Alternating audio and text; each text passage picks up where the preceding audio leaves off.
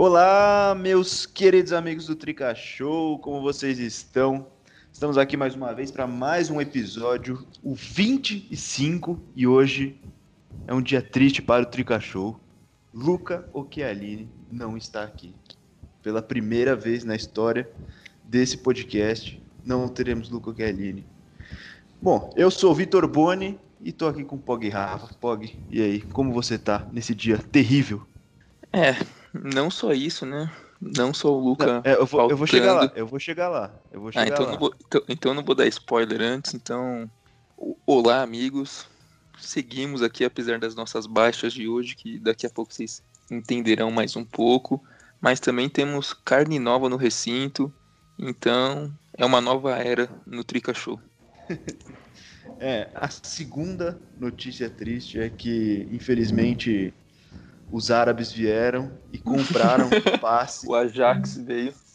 O Ajax veio, comprou o passe de Guilherme Mirra. É, a gente tentou segurar, mas ele, como um jogador mercenário que é, entrou na justiça, é, acionou a FIFA e infelizmente não deu para manter, senão ia ter muita punição. É, Judas os Cariotes. O Judas os Cariotes do Trica Show. Mas a notícia boa é que tem craque novo no Trica Show, reforço. Pode soltar tizinha, assinou até 2023. Gustavo Caetano. E aí, e aí Fala, Gustavo, Boni. tranquilaço? Fala, Boni. Fala, Rafa. Fala, pessoal que acompanha o Trica Show. Um prazer estar aqui fazendo parte do podcast também. Vou torcer aí para não vir nenhuma proposta do Ajax também para me levar, entendeu? Até esse tempo, mas estou muito feliz de estar aqui. Espero que esse seja o primeiro de muitos. E é isso, vamos, vamos em frente. É isso, é isso. Tem que respeitar a camisa, pô. Não que nem os outros aí que deixaram a equipe. Não só Guilherme Mirra, né? Teve outro, não vou é. nem citar o nome que deixou lá no começo. É, se aí o corpo já nem deixou o Tricachu esquentar. Cara, já... foda. É, realmente. Não, mas tudo bem. Clima, clima, vamos deixar um clima legal aqui que o Tricachou segue. Bom, o tema de hoje é polêmico. Polêmico. Por quê? O trabalho de Fernando Diniz a gente sabe que não é unanimidade entre os torcedores do São Paulo. Uns gostam, outros não. Mas a questão que a gente vai abordar hoje é torcer contra o próprio time. Eu vi muita gente nas redes sociais esses dias falando que iria torcer contra para o Diniz ser demitido ou torcer contra o São Paulo no duelo contra o Fortaleza porque para o Rogério sair ganhando, porque queria que o Rogério desse um nó tático no Diniz ou algo assim. É, gente falando que queria que o São Paulo tomasse uma goleada do Palmeiras para o Diniz ser demitido. E esse é o nosso debate de hoje. O que, que vocês acham sobre isso? Fala aí, Pog, suas primeiras opiniões sobre esse assunto polêmico. Ah, eu penso que isso aí, como diria a nossa nova outra integrante, que não é tão nova, Bianca também não é, não é torcedor, né? Porque o cara que torce contra o próprio time só pra, só pra, só pra ter razão ou pra que algo que é que é da opinião dele aconteça, isso aí não tem como ser considerado torcedor apesar dos maus momentos, apesar de das más atuações, dos péssimos resultados, tem que continuar torcendo para o seu time, mesmo se não concordando com, com quem está no comando, com quem é o técnico ou com os jogadores. É isso aí, Gustavo, o que, que você acha? Ah, Boni, concordo com o Rafa também, cara. Acho que o São Paulo tem que vir sempre em primeiro lugar. E essa não é, não é algo novo para a gente, né? A gente já está acostumado com isso, mas recentemente até mais forte do que essa ocasião de agora foi a do Paulista. Foi que a gente é, naquela de salva no salvo Corinthians, muita gente querendo que o time perdesse, aí não era por causa de técnico, mas sim por causa do rival. Então isso já é uma coisa que está tá rondando aí os nossos ares faz um tempinho. E é muito difícil, não dá. É, o São Paulo tem que, tem que ganhar sempre, independente de, de quem estiver no comando, independente do que o torcedor pensar sobre o técnico. Tem que vir primeiro o time e depois essas questões. Ah, mas eu achei que você tocou num ponto interessante aí, porque eu vejo que a situação como foi a do Guarani, por exemplo, lá no Paulista, é, diferente, porque eu, por exemplo, não, não digo que eu estava torcendo para perder, mas eu acho que a, a, oportunidade de eliminar um grande, um grande concorrente ao título naquele momento era interessante uma coisa se pensar. Você não acha? Você acha que é a mesma coisa assim de que, por exemplo, torcer para perder para o técnico cair? Não, eu, eu, também, eu também acho que é, acho que é diferente. Eu acho que, assim, acabei até falando um pouco menos que o nessa situação do técnico, eu acho que é quando envolve algo interno do São Paulo, aí sim, aí eu acho que, que tem que ser mesmo o que eu falei do São Paulo sempre tá à frente. Nessa situação do Corinthians, eu já acho, acho diferente. É, também não também não, não tava firme assim torcendo pro, pro São Paulo perder, mas também não posso negar que se não perdesse e eliminasse o Corinthians eu ia, ia ficar feliz. Então concordo que também são duas situações diferentes. É isso. Ó, outra coisa que acontece é o cara vai, ele não gosta do Thiago Volpe. Não gosta do Thiago Volpe. Aí ele vai lá e fica torcendo, torcendo, torcendo pro Thiago Volpe dar uma falha. Ou sai um gol normal e fala: Olha lá o Thiago Volpe, hein? Ó, vocês estão vendo o Thiago Volpe? O que, que, vocês acham dessa torcida contra o jogador? O que, que, você acha, Pog? Eu acho que também é um pouco. Sabe, se, se, as, vai, a gente. Vamos falar a verdade, a gente não é muito fã do Reinaldo aqui. Mas se o cara tá lá, se o cara não vai sair, não tem nenhum indício, o que eu vou torcer é torcer pra ele acertar e fazer uma boa partida, né? Pra jogar bem para calar minha boca. Não vou torcer para ele falhar, entregar um gol e eu poder criticar na rede social, né, Paulo? Ah, com certeza. Eu sempre tô torcendo para os jogadores do São Paulo calarem minha boca, né? Quem, quem daqui não criticou o Pablo no começo do ano, ou até mesmo no ano passado, e quando, quando ele voltou jogando, jogando bem depois da paralisação, não ficou feliz ele estar tá jogando bem. Acho que aposto que todo mundo que é torcedor de verdade curtiu. O Reinaldo contra o Palmeiras, que provavelmente para mim foi o melhor jogador do São Paulo no jogo. Pô, e eu fiquei, ainda bem que o Reinaldo jogou bem, não tava esperando muita coisa, mas se jogou bem tem que aplaudir. Acho que a, a, a, o torcedor ele tem o direito de criticar, mas até certo ponto, não é? Não pode ficar, ah, tá vendo? Eu avisei, ó. Esse cara é ruim aí. Eu tô falando, sempre falo que esse cara é ruim, não, pô. O cara errou, tem que criticar mesmo, mas sempre torcendo para ele acertar, porque a, gente, porque a gente sabe que o jogador ele tá lá querendo fazer o melhor dele. Tem vezes que ele não consegue, mas ele tá lá tentando fazer o seu melhor. E a gente aqui de fora tem, tem o direito de criticar, mas também tem que apoiar, né? Exato, você concorda, Gustavo? Sim, sim. Com o jogador é muito difícil você, você ter, chegar a esse ponto de você torcer pro cara, pro cara ir mal, para você poder criticar ele. É, acho que teria que ser um caso muito extremo é, para eu pensar assim, mas, mas é, sempre, sempre é, pensando positivo para o cara tentar se recuperar. Eu acho que o caso mais recente, meu pelo menos, pessoal, é, desses últimos meses era o Gabriel Sara, que eu estava muito satisfeito com o Sara, é, irritado já. Isso da insistência do Diniz é uma coisa que, que irrita a gente também. É, mas nunca, nunca cheguei a torcer pro, pro Sara, pro Sarimal para poder ir lá e criticar ele.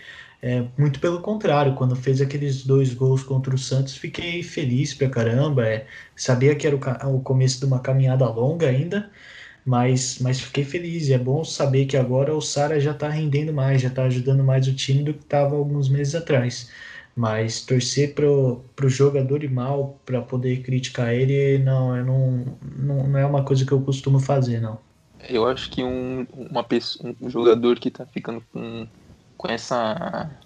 que tá recebendo essa atenção assim da torcida, cri, torcer para ele ir mal para poder criticar é o Daniel Alves. É, exatamente. Porque o que tem de torcedor que. torcedor, comentarista, sei lá, que quer ver na lateral, então, eu acredito que tem muita gente feliz com esses últimos jogos dele, que não foram os melhores nessa fase que está passando, feliz que ele está indo mal no meio de campo para depois ter razão quando ele, quando ele se for jogar na lateral ir bem, ou quando o Diniz mudar para lateral, ter razão para poder falar que já sabia, que falava sempre. Então vejo esse caso muito claro com o Daniel Alves. É, e tipo, eu sou um defensor do Daniel Alves no meio campo, mas no momento em que ele tem que ir para lateral, vai no jogo contra o Grêmio, eu pô, queria que ele fosse bem na lateral, quem sabe fazer uma partida espetacular, firmar a posição, não sei. Mesmo com, mesmo defendendo ele no meio, acho que é, a gente tem que torcer. Nesses casos, a gente tem que torcer para estar tá errado, né? É, exato. Ah, e, o, e o Daniel fez um, inclusive, fez uma partida muito ruim contra o Grêmio, né? Para quem estava esperando essa oportunidade aí de falar mal, fez, fez uma partida muito ruim. Pelo outro lado, tinha aqueles que estavam que queriam que ele fosse para lateral e aí Bom, ele acabou não, não justificando esse pedido, né? Estranho você pensar que um, que um cara que veio, que veio como lateral da Europa, de tanto sucesso jogando nessa posição, aqui estava melhor como meia do que na posição de origem dele. É, mas nesse jogo ele foi mal tanto no meio como na lateral. Foi mal Sim, nas duas. Foi nas pior duas. partida, pior partida dele pelo São Paulo disparado. Essa partida foi muito ruim. Acho que nem, nem é parâmetro para isso. Mas você falou do Sara e uma coisa que acontece também, isso, isso eu tô falando uma coisa que acontece, não é para generalizando a torcida é, alguns casos isolados, que a maioria a gente vê uns comentários sensatos nas redes sociais, mas alguns têm esses pontos específicos que a gente, a gente pega e eu não acho muito legal. Por exemplo, o Sara é, foi mal nos, nos primeiros jogos, como você falou, mas ele foi evoluindo, a gente está claramente vendo uma evolução, ele se impondo mais no jogo, tendo mais confiança, mas a primeira impressão ficou para algumas pessoas, e para algumas pessoas o Sara de, de agora ainda é aquele Sara de de alguns jogos atrás, quando ele começou a ser escalado como titular, né, Gustavo? É, e o, e o Sara, tem muita gente que não conhece, que não acompanha a base, muitos São Paulinos que não, que não acompanham tanto a base assim, para saber que o Sara era uma das, das maiores revelações que a gente tinha na base. O Sara, é, para quem não se lembra, fez muito sucesso, teve uma lesão grave, e aí depois da lesão começou esse período que o Diniz deu muita confiança para ele, e aí ele não estava não tava dando essa resposta. Então, é, pegando, pegando o passado do Sara, você vê que é um, é um jogador habilidoso, um jogador que estava fazendo muito sucesso aqui. Era um dos principais, se não o principal nome que a gente tinha na base. Então, é, o, que a gente, o que a gente espera com essa, com essa insistência do Diniz em alguns jogadores é isso, é o resultado. O resultado do Sara tá vindo com, com essa evolução agora. E ele tá, tá voltando a jogar o, um pouco do que, ele, do que ele jogou na base, do, do sucesso que ele fez. E é, e é o que eu falei antes, a gente tem que sempre pensar por esse lado, sempre pensar positivo é, e esperando o máximo do jogador e não o contrário. É por aí, Pog. É, por aí. A gente, a gente tem, vou falar um exemplo, um exemplo meu também que é, era o Brenner, né? Que passou muito tempo, passou, foi é tratado, né, como uma das maiores revelações do São Paulo, um dos jogadores mais promissores. Já subiu algum tempo, nunca aproveitou as oportunidades, foi jogar em outros times e agora que voltou tá tendo tá tendo mais chance, tá demonstrando um bom futebol. Eu era um dos que é praticar lá do que é, é, exatamente. Eu era um dos que criticavam muito o Brenner, mas nesse momento eu estou super contente que ele está calando a minha boca, metendo gol quase todo o jogo. Gemirra, se ele ouvir isso, ele vai ficar muito feliz. Não vai. Mas... Não deixa ele. mas é isso, o Brenner é um cara que é um desses exemplos que deu a volta por cima e querendo ou não, calou muito torcedor, porque o que ele apresentava no São Paulo antigamente estava longe do que ele está apresentando agora e do que todo mundo tinha de expectativa por ele. Brenner é um babaraúma, homem gol. Se eu não me engano, ele é o que está da base, é o que está há mais tempo já rondando, rondando os profissionais do elenco de hoje. O Brenner tá, tá uns dois, três anos já, se eu não me engano, é, nessa, é, entrando, subindo para o profissional para tentar ter uma oportunidade. Chegou a ser emprestado até para o Fluminense, então ele já, ele já era um dos que teve bastante tempo para se provar e agora, felizmente, está conseguindo fazer muitos gols e ajudar a gente. É, o Brenner subiu muito cedo, ele pulou muitas etapas, mas ainda bem que está recebendo chances na posição dele. A gente sempre frisa aqui que a posição dele é essa de centroavante, e ainda bem que ele está conseguindo render. Agora eu quero me aprofundar um pouco naquele exemplo que eu dei no começo de torcer contra para o Rogério Ceni é, sair vencedor no, no confronto pela Copa do Brasil. Vocês acham que tem algum fundamento isso? Porque, ó, eu até entendo de, de, de, uma maneira assim, bem, bem forçando, eu até entendo porque o Rogério Ceni é o maior ídolo da, da história de São Paulo, na minha opinião, é, é ídolo de, de muita gente, exemplo para muita gente. Todo mundo quer ver o Rogério tendo sucesso, principalmente tendo sucesso para poder voltar para o São Paulo já maduro, já, já com uma boa bagagem e, obviamente, para a gente ver ele marcando mais ainda o nome na história do futebol. Mas tem algum fundamento torcer para ele quando é, o, ele quando ele encontra no caminho dele o próprio São Paulo? Eu acho que assim tem limite. Tem limite. O Rogério Ceni não é maior que o São Paulo, então infelizmente é, vou ter que torcer contra ele, apesar de ser meu ídolo, mas o São Paulo está acima disso, né, Pog?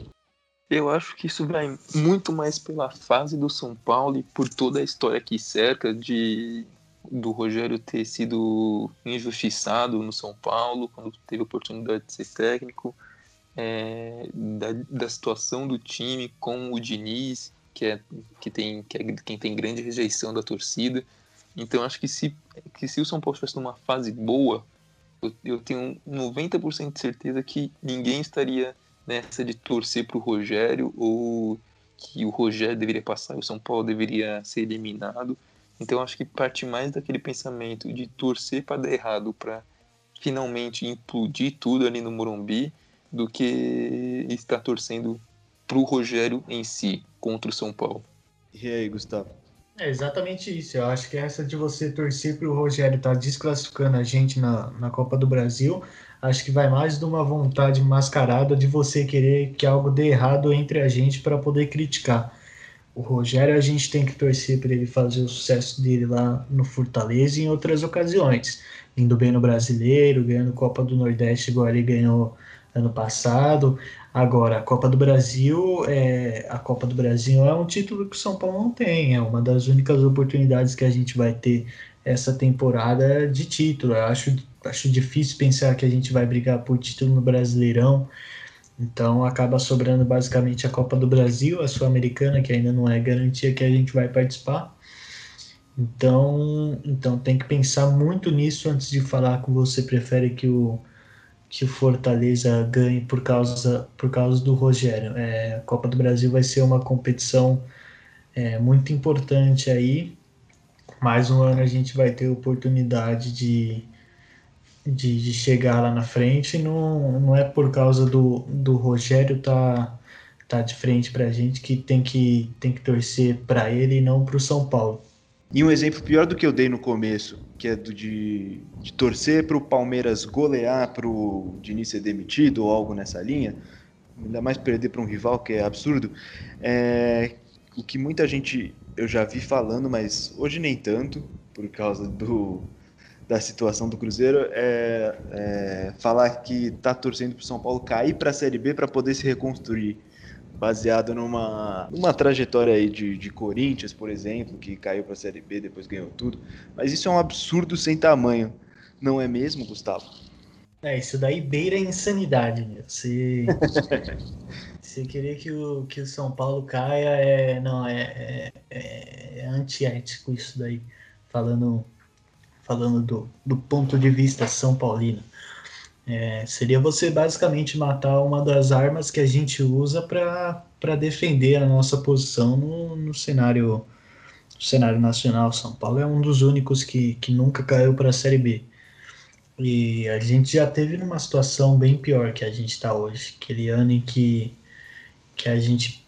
Aí sim, a gente estava beirando mesmo a, a segunda divisão a gente estava numa situação completamente diferente do que está agora. Agora é mais passa mais por uma, uma instabilidade e insatisfação com, com o treinador, mas ainda numa posição, digamos, favorável para a gente, porque estamos no, no, entre os cinco primeiros do Brasileirão. É, na Copa do Brasil agora a gente pode, com uma vitória simples, passar. O único maior problema mesmo foi, foi a Libertadores e o Paulista, que tá, faz muito tempo Paulista, então acho que não vale trazer para cá agora. Mas é, mas acho que essa insatisfação não pode ser confundida com você querer que o, que o São Paulo caia. Em nenhuma hipótese você poderia é, querer que isso acontecesse. E agora não tem que ser diferente, né? Porque você não gosta do que está sendo apresentado por alguém ou pelo time, que você tem que ser, é, ter essa atitude extrema. Não, não, não faz parte do, da nossa história e não não seria coerente. Não, e querer que caia com, sob o argumento de que vai reconstruir é viver no mundo da lua. Só, só olhar o time do Cruzeiro, né, Paulo?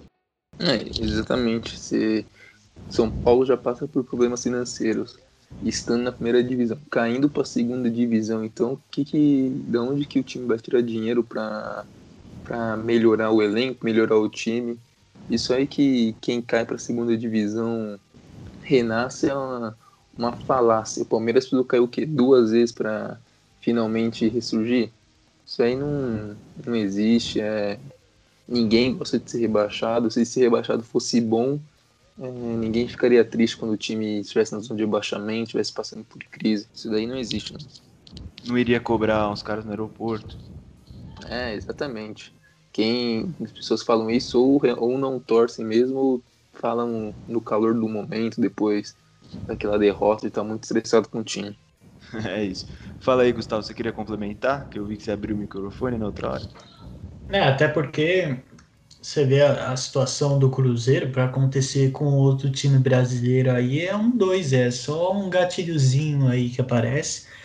E a situação tá na mesma, porque o que tem de clube endividado é um, uma beleza aqui no Brasil. E o Corinthians, o Corinthians tá, tá numa situação complicada. O Corinthians é, era o, o mais endividado da, da primeira divisão, né? Saiu a. Tinha visto, se não me engano, no Globo Esporte recentemente. Então era basicamente isso. A nossa situação é, é totalmente diferente. A gente tem que torcer para o Corinthians cair, não para o São Paulo cair. O pessoal tá invertendo os valores, né? Exatamente. Isso. Tem que torcer para o São Paulo perder uma partida, ganhar do Corinthians quando tiver lá no finalzinho do campeonato, para já quebrar eles. Bom, eu queria acrescentar também que acho que para isso ter uma diminuição dessa, dessa vontade de, de alguns torcedores de querer que as coisas deem errado aqui, acho que para isso melhorar, o Diniz precisa de novo ter, ter um choque de realidade. É, acho que a primeira, a primeira fase deu certo, que foi essa antes do momento decisivo, antes do jogo contra o Atlético Goianiense, que ele, ele ouviu um pouco da diretoria, entendeu o que precisava fazer, mas tem coisas que o Diniz continua insistindo ainda que deixa muita gente irritado. E aí não é só quem quer o mal do clube, é quem espera o bem também, mas é, não querendo justificar nem nada, mas eu acho que ele, ele mudando essa, esse pensamento dele, essa perspectiva dele de algumas coisas que, que ele está insistindo muito, acho que pode acabar revertendo essa situação que, que esses torcedores estão se colocando. É, então, são algumas coisas, por exemplo, do Diniz querer substituir nos últimos minutos do jogo. É, o São Paulo precisa muito de um, de um cara rápido em alguns momentos de jogo. Você vê que o time fica muito preso traz os jogadores mais habilidosos para puxar a bola lá na defesa, e aí você fica com um vazio no meio-campo. Você não consegue fazer a transição da defesa para o ataque, fica preso, igual foi o jogo contra o Grêmio. São Paulo não jogou contra o Grêmio praticamente, jogou os primeiros minutos. Então, é, é algumas coisas que ele está insistindo muito que estão tão prendendo a gente, estão tão, tão deixando incomodado aproveitando que você falou do Diniz, é bom a gente sempre fazer uma reavaliação do trabalho dele a cada três jogos, né? Porque o São Paulo vai do céu ao inferno, ao purgatório, ao inferno de novo, ao céu a cada, a cada semana. Então, hoje, qual é a avaliação de vocês do trabalho do Diniz? Eu acho que eu acho que hoje o Diniz está tranquilo. Acho que na, na situação dele tá, tá mais favorável, até porque ele veio da, das, das duas vitórias importantes e o Grêmio não é não tá naquela fase que o Grêmio tá, tava no começo do campeonato. É, mas eu acho que sobre o trabalho dele, eu acho que ainda tem muito para provar. Eu acho que ele vai ter uma, uma, uma fase muito importante agora nas próximas rodadas, porque a gente vai encarar o Fortaleza na verdade, primeiro encaro o binacional, que a, a expectativa é que ele acabe até usando um time alternativo, e mas seria um vexame a gente não conseguir essa vaga na Sul-Americana. Depois ainda tem o confronto contra, contra o Fortaleza no final de semana, que basicamente define, define a nossa vida no, nossa vida na competição, se a gente continua na, na Copa do Brasil, se a gente não fica. E aí tem uma sequência de jogos muito difíceis no Brasileirão. A gente encara até que vai o Botafogo, que é um, um mais tranquilo, mas depois tem o Flamengo fora de casa, tem o Fortaleza também fora de casa, que a gente sabe que é um adversário difícil. Então, agora o Diniz está numa situação favorável para ele, porque ele conseguiu esses resultados importantes. Mas se o time continuar jogando desse jeito, igual foi contra o Grêmio, a gente não, não, vai, não vai conseguir, o Diniz não vai conseguir dar muita sequência para o trabalho dele, não vai conseguir valorizar o que a gente conseguiu ver nessas duas partidas contra o Atlético Goianiense e Palmeiras. É isso, Pog. Sua rápida avaliação de, do trabalho do Diniz nesse momento. É, eu acho que depois de tudo que ele já passou nesse 2020, eu acho que o Diniz vai ficar vai, vai, ter o, vai ficar com como técnico de São Paulo até pelo menos o final dessa temporada, que, que deve ser no começo do ano que vem. Eu acho então que até lá ele tem, ele vai ter o emprego dele no São Paulo. E eu acredito que depois da vitória contra o Palmeiras deu um, um alívio bom pro Diniz. É, ele deu, deu uma respirada em relação à pressão da torcida. Aí depois no jogo contra o Fortaleza, apesar de não ter sido o melhor jogo do time, o time mostrou raça, né? Mostrou gana, ficou foi atrás do placar três vezes, conseguiu o, o empate.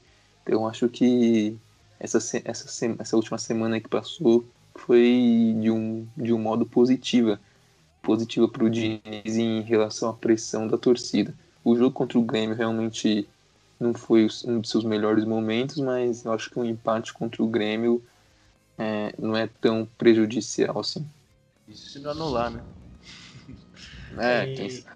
São Paulo pode jogar mais duas vezes, né? São Paulo já tem dois jogos a menos. Aí anulando mais dois, fica com quatro. Aí São Paulo ganha quatro. Jogo... Liderança. É, já... Exatamente. Tudo tem esse lado bom. Espero que anule. É, é, é, porque foram duas vitórias que convenceram, né? A gente esbarra de novo nessa questão do Diniz é, mostrar resultado quando ele está sendo apertado, e aí logo depois já tem uma, uma sequência de jogos duvidosos. Então, essa, essas primeiras partidas contra o Atlético Goianiense contra o Palmeiras, que eram os ultimatos dele, foram jogos bons, foram jogos que o São Paulo mostrou um bom futebol. Então, não foi só aquilo dele, dele, dele ter se salvado por pô, conseguiu uma vitória e um empate. Não, conseguiu duas vitórias e duas vitórias boas com o time jogando bem. É, esse é o eterno ciclo do São Paulo do Diniz. Ele tá pressionado, aí ele muda umas 3, 4 peças, ganha uns 2, 3 jogos jogando bem, o time convencendo, aí começa a cair, começa a cair, começa a cair, vira pressionado de novo, aí muda umas 3, 4 peças, e aí recomeça o ciclo do São Paulo do Diniz. Bom, deixa eu passar aqui pro, pros próximos jogos aqui, só pra gente dar uns palpitex, os clássicos palpitex. São Paulo joga hoje, né, terça-feira, contra o Binacional, às 9h30 no Morumbi, pela sexta rodada da fase de grupos da Libertadores, que a gente já está eliminado, é só para confirmar a vaga na Sul-Americana, a vaga, entre aspas, na Sul-Americana, né, classificação é, precisa de um empate para conseguir isso. E depois no domingo pega o Fortaleza às 8h30, também no Morumbi. Depois do empate em 3 a 3 tem que ganhar para classificar no tempo normal, porque não tem gol fora de casa. E aí depois no outro domingo, dia 1 pega o Flamengo fora de casa. Vamos fazer só uns palpites para o Binacional e para o Fortaleza. Vai, Pog, seus placares, suas apostas. Eu vou 3 a 0 contra o Binacional E contra o Fortaleza eu aposto num 2x1. 2x1 é bom, eu acho que vou de 2x1 também. E aí, Gustavo, o que você acha? Esse jogo contra o Binacional, em tese, é um, vai ser mais um, um mesmo para o Diniz utilizar, poupar alguns jogadores e descansar para esse jogo contra a Copa, Copa do Brasil. É, até por isso, talvez, eu acredito que seja um placar mais curto, uns 2 a 0 é, e contra o Fortaleza, acho que vai ser um jogo muito difícil de novo e vai ter emoção. Eu vou estar um a um com vitória nos pênaltis. Ô louco, ô louco. Thiago Volpe pega algum? Ou só, os caras só bate pegar, pra fora? Pegar três e vai bater um. Aí o Rogério sempre vai entrar e vai bater mais um pra gente e vai classificar. Já pensou, o Volpe bate um pênalti, bate o um pênalti decisivo, faz. E aí vai ser. Vai abraçar o Rogério. Vai abraçar o Rogério. Pô, ia ser, ia ser um roteiro interessante, velho. Eu fecho, eu fecho isso. Ó, eu vou de. Torcendo, torcendo para que o time seja poupado, vou de 3 a 1 contra o Binacional e vou que nem o Pog, 2 a 1 contra o Fortaleza. Também jogo difícil, jogo pegado, jogo truncado. E aí o São Paulo classifica porque o Rogério é freguês demais. Já falei aqui. Nunca, nunca ganhou do São Paulo. Quando é pra ter gol fora, não tem. É, quando é pra ter gol fora, não tem. Fizemos três, não adiantou. É que nem se fosse 0x0. Exatamente. Não sabemos ainda se vamos ter Luciano, né? Para essa partida de hoje, eu acho que já não, não vai ter mesmo. Mas pro domingo, ele ainda vai ser, vai ser avaliado, né? Um desconforto na, na coxa direita. Torcer aí para ele estar tá recuperado. Se não tiver Luciano, só tem uma opção ele. Não, não, não. Sa não. Santi. Santi Trellis. Meu Deus do céu. Entra com a menos, é melhor. É, Entra com 10. Ele vai fazer o gol da classificação, meter a dancinha. Se o Luciano não jogar, mas espero que o Luciano jogue. Vitor Bueno, o Diniz não gosta de colocar muito atacante, ele prefere colocar seis meio-campistas. É verdade, Vitor Bueno, Sara, Igor Gomes, Tietê, vai estar todo mundo lá pra Servir. Aproveita, ele já coloca todo mundo lá na área para sair a bola, deixa o Brenner lá na frente só. Aí os caras pegam a bola, dá chutão e fica nisso, o jogo todo. Chutão? É, seria um caso extremo, entendeu? Ou é aquela troca de passes ali dentro da área mesmo. Tem hora que achar uma brechinha. Vamos torcer para ganhar esses jogos, pelo amor de Deus. Só vamos classificar na Copa do Brasil. Nunca pedi nada no São Paulo. Bom, vamos então com os clássicos destaques do futebol feminino com a Bianca Góes, que era para ter participado aqui hoje, mas ela teve um problema com o grupo de trabalho dela. Queria botar fogo no grupo de trabalho, ela, palavras mas, dela. Mas ela achou que era importante estudar, né? Então, cada um com sua prioridade. É, estudar não leva a nada, pô, que isso. É. Só, achando, só achando que é importante, tá doido. Então, ó, vamos lá com os destaques. vamos lá com os destaques do futebol feminino, vai. Nessa última semana, a equipe feminina do Tricolor entrou em campo duas vezes. Na quarta-feira, pela última rodada do Brasileiro Feminino em Cotia, não fez uma boa partida e empatou com o Grêmio no placar de 0 a 0. A equipe fechou assim a primeira fase da competição, na sétima colocação, com 27 pontos, e enfrentará o Santos, vice-líder. Durante todo o campeonato, o São Paulo teve bastante dificuldades no setor do meio-campo, o que atrapalhou bastante a busca por melhores resultados, principalmente contra as equipes mais fortes da parte de cima da tabela. Também sofremos bastante com a arbitragem em alguns jogos chaves, como contra a Ferroviária e contra o Santos. De pontos positivos, o ataque do time, principalmente nomes como Gláucia e Carol, foram as grandes jogadoras do São Paulo na competição. O setor defensivo, é, Roberta se destacou pela direita e as zagueiras Thaís Regina e Gislaine. Destaque também para a recém-promovida da base Lauren, que fez uma ótima competição. A segunda partida da semana foi contra o recém-criado Red Bull Bragantino, também em Cotia.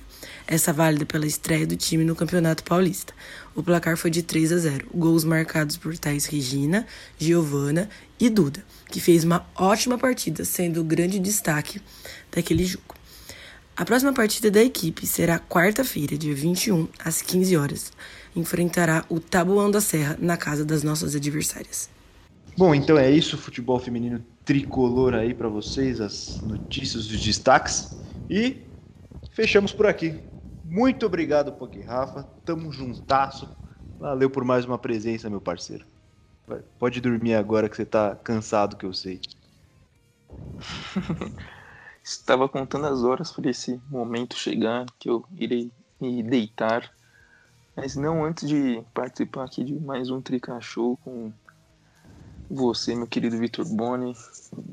25 episódio, estamos aí há o que? Seis meses, sete meses aqui já. Passou voando. E também feliz aí pelo Gustavo, nossa nova contratação aqui, que espero que fique aí pelos próximos sete, oito meses também com a gente. Vai continuar aí. E abraço também a quem nos deixou, que eu não irei citar nome, a quem passou e não deixou nenhuma marca aqui pra gente. Só desejo sucesso. é isso. Valeu, Gustavo. Parabéns pela estreia. E você viu que o Pog já, já deu sua data final aí. Sete, oito meses. Ele já quer que você, que você saia, velho. Que isso. É, espero que, ele, deixar, espero, que ele, espero que ele quebre esse tabu, né? Eu sou que nem um torcedor. Eu torço pra que fique feliz, pra que cale minha boca. Mas tendo visto, tendo visto aqui, eu não tô Espero, espero que ele me cale. Tô torcendo. é isso, valeu, Gustavo. Não, vou quebrar esse tabu, entendeu? Vou renovar contrato daqui a pouco e aí já estamos na batalha de novo. Mas brincadeiras à parte, estou muito feliz aqui de estar participando, de fazer parte da equipe, primeiramente. É, como eu disse, esse daqui é o primeiro de muitos. Prazer ter feito parte. E Rafa, dorme tranquilo, dorme descansado pra gente passar raiva hoje à noite, entendeu? É, dormir que tem São Paulo do Diniz, né? É, a gente, a gente mexeu muito com a linha do tempo nesse episódio, que eu falei que tem jogo hoje, mas eu falei que você vai dormir, então ó, o pessoal vai ficar confuso. Estamos gravando é, segunda noite. Matrix. o negócio sai semana que vem, tá ligado? Cada um, cada um que lute pra se situar aí.